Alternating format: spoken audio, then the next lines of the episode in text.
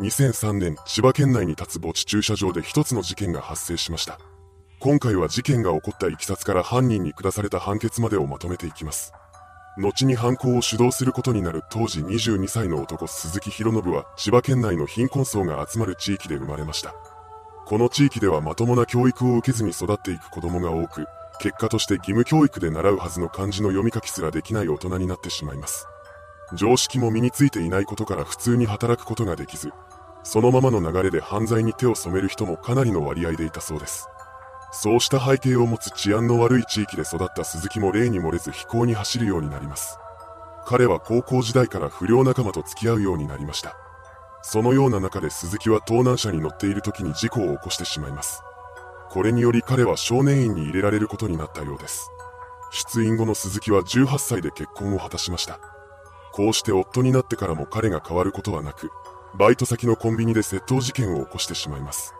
この犯行が発覚したことで彼は逮捕され再び少年院に送られました。このことが原因で妻とは離婚することになります。ですが少年院を出院した後に元妻と復縁して彼女との間に女児を授かりました。この時鈴木は塗装工として働いていたそうです。ただし彼の収入だけでは生活費を賄えなかったため、妻がキャバクラで働くようになります。その裏で鈴木は遊ぶ金欲しさに消費者金融での借金を繰り返していました。そんなことが続いたある日、彼は妻の妹から2人の友人 A さんと石橋優子さんを紹介されます。彼女らはいずれも当時16歳の少女でした。そして2人のうちの1人である石橋さんこそが後に事件の被害者となる人物だったのです。彼女は活発な性格の持ち主だったらしく、中学時代にはハンドボール部に所属して真面目に日々の練習を頑張っていました。しかし中学3年の7月に開催された最後の大会で敗退を喫してしまいます。このことがきっかけで石橋さんは自暴自棄に陥り、秋頃から生活態度を表変させました。それからというもの、彼女は不良グループと付き合うようになったのです。その後高校に入学するも半年ほどで自主退学してしまいます。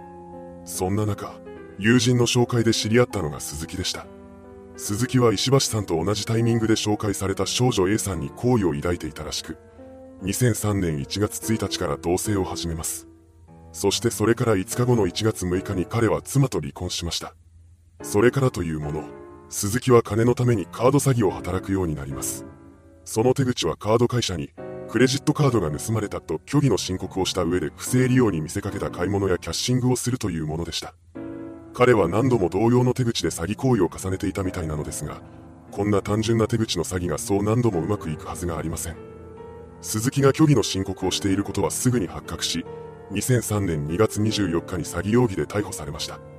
それから彼は裁判にかけられ、5ヶ月後の7月に執行猶予付きの有罪判決を言い渡されています。こうして釈放された後の鈴木はなぜか交際相手の A さんだけではなく、石橋さんとも同居するようになりました。そうして3人での奇妙な同棲生活が始まったのです。それからほどなくして鈴木が A さんに結婚を申し込みます。ただ、これは愛情から来るものではありませんでした。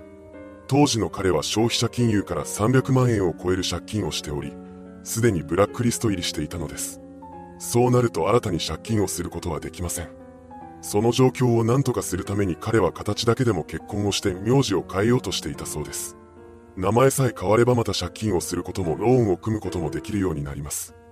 彼はそのことを A さんに説明して結婚しようとしました。しかし A さんは、そんなのは嫌だと言ってこの申し出を断ります。これにより、鈴木は困り果ててしまいました。ちょうどその頃、彼らと同居していた石橋さんも一つの悩みを抱えていたようです。高校を中退した後の彼女は普通のアルバイトよりも稼ぎやすい水商売の世界に足を踏み入れようとしたみたいなのですが、雇ってくれる店はどこにもありませんでした。石橋さんが当時16歳の未成年だったからです。風俗営業法の規制により、16歳の少女を雇うと店側が処罰の対象になってしまいます。そのためリスクを冒してまで石橋さんのことを雇おうとする店はなかったのです。そうなると、彼女は時給の低いアルバイトをするしかなくなります。同じく金に困っていた鈴木はそんな石橋さんの状況につけ込むことにしました。彼は石橋さんに対して次のような交渉を持ちかけます。俺と偽装結婚をしたら16歳でも民法上成人の扱いになる。そうしたら水商売でも働けるようになるぞ。だから俺と形だけでも結婚しよう。確かに結婚をすれば16歳でも民法上成人扱いになるのですが、風俗営業法の上では無意味でした。鈴木はそのことを分かっていましたが、自分の名字を変えるために石橋さんを騙すことにしたのです。知識がなかった彼女は鈴木の嘘を見破れずに結婚することを決めてしまいました。こうして二人は7月10日に入籍し、鈴木博信は石橋博信になったのです。ただし、分かりにくくなってしまうと思いますので、この動画ではここからも鈴木という名字で話を進めていきます。名字が変わった鈴木はローンを組んで欲しかった新車を購入しました。そして石橋さんには未成年のことも雇っている違法なキャバクラを紹介しています。何も知らない彼女はこのキャバクラで働き始めました。鈴木はそんな石橋さんのことを食い物にしようとします。彼はキャバクラを紹介してあげたことの見返りとして定期的に金銭を要求するようになったのです。当初石橋さんはこの要求に応じていたのですが次第に嫌気がさすようになります。また鈴木と石橋さんだけでなく A さんも巻き込んだ金銭トラブルが発生したようです。これが原因で3人の同棲は解消されました。こうして一人になった鈴木は消費者金融からの督促とローンの請求書に追われる日々を送るようになります。その状況に追い打ちをかけるように石橋さんから偽装結婚したことを警察に通報するという連絡が入れられました。これを受けた石橋は焦り出します。彼はカード詐欺の件で執行猶予中の身だったため、偽装結婚を利用してローンを組んだことがバレれば即実刑になってしまうからです。刑務所にだけは絶対に行きたくない。そうした感情に駆られた彼は次のような考えを持ちました。警察への通報を防ぐためには優子を殺すしかない。こうして彼女の殺害を決意した鈴木は当時未成年だった不良少年4人を呼び出します。そして彼らに対してこう言い放ちました。お前らと一緒にやった窃盗のことを優子が警察にばらそうとしてる。もし通報を入れられたら俺たちは全員逮捕されることになるんだ。そうならないために彼女のことを一緒に殺そう。石橋さんが警察に通報しようとしていたのは偽装結婚の件だけでしたが、鈴木は不良少年らが関わった犯罪も彼女が密告しようとしていることにすることで彼らを犯行に加担させようとしていたのです。鈴木の嘘を真に受けていた4人の少年は石橋さんの殺害に協力することを決めてしまいました。こうして5人になった犯行グループは準備を整えて計画実行に動き出します。まず鈴木が石橋さんと会う約束を取り付けてきました。できることなら話し合いで解決したいと考えていた石橋さんは鈴木からの誘いに応じ、彼が運転する車に乗り込んでしまいます。こうして石橋さんを乗せた車は貝塚墓地の駐車場に向かっていきました。この駐車場には犯行グループである4人の不良少年が身を潜めていたのです。2003年10月1日午前3時頃、鈴木が運転する車が目的地の駐車場に到着します。彼から降りるように言われた石橋さんは車外に出て行きました。その瞬間、駐車場で待機していた4人の不良少年が彼女に襲いかかります。そして殴る蹴るの暴行を加えたのです。何が何だかわからない石橋さんは鈴木に助けを求めました。しかし彼女の目線の先にいた鈴木は殺意に満ちた目でハンマーを振り上げていたのです。そして躊躇なくそのハンマーを石橋さんめがけて振り下ろしました。それに続くようにして不良少年らが重さ70キロもある破壊仕様の石材で彼女を殴打したのです。これにより石橋さんは絶命してしまいました。彼女の死を確認した犯行グループはスーパーやコンビニなどでライターオイルを十数本購入してきます。そして午前4時半頃に現場へと戻り、石橋さんの遺体に火を放ったのです。その後犯行グループは現場から逃走していきます。それから数時間後の午前7時10分頃、現場付近をジョギングしていた通行人の男性が石橋さんの遺体を発見しました。男性はすぐに警察への通報を入れています。これを受けた警察は捜査を開始しました。捜査員は現場で見つかったアクセサリーや指紋などから遺体の身元が石橋さんであることを突き止めます。それからほどなくして彼女が鈴木と偽装結婚していたことも調べ上げました。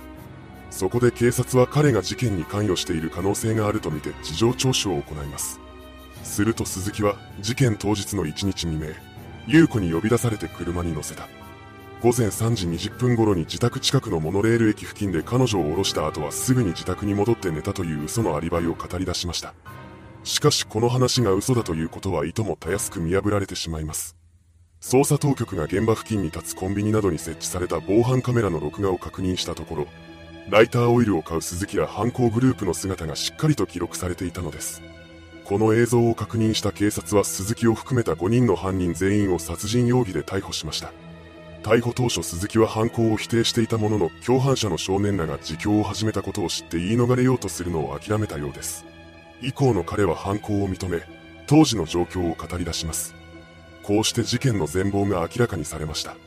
その後犯行グループ全員が裁判にかけられています。鈴木の判決公判は事件から2年後の2005年2月23日に開かれました。そこで千葉地裁は暴行は想像を絶する残虐さであり動機は自己中心的で幼稚極まりなく組むべき点はない。確定的殺意に基づく犯行で強制は不可能と言わざるを得ないと指摘し検察側の求刑通り鈴木に無期懲役を言い渡しました。この判決を不服とした弁護側は控訴するも4月19日に鈴木がこれを取り下げたためそのまま無期懲役が確定しています。犯行に加担した4人の不良少年のうち3人には懲役5年から10年の不定期刑が残りの1人には懲役3年から7年の不定期刑がそれぞれ下されました。いかがでしたでしょうか？戸籍ロンダリングのためにした偽装結婚の事実を口止めするために一人の少女を殺害した犯人。主犯格の男が犯行後に無関係を装ってマスコミの取材に答えていたことでも話題になった一件です。それではご視聴ありがとうございました。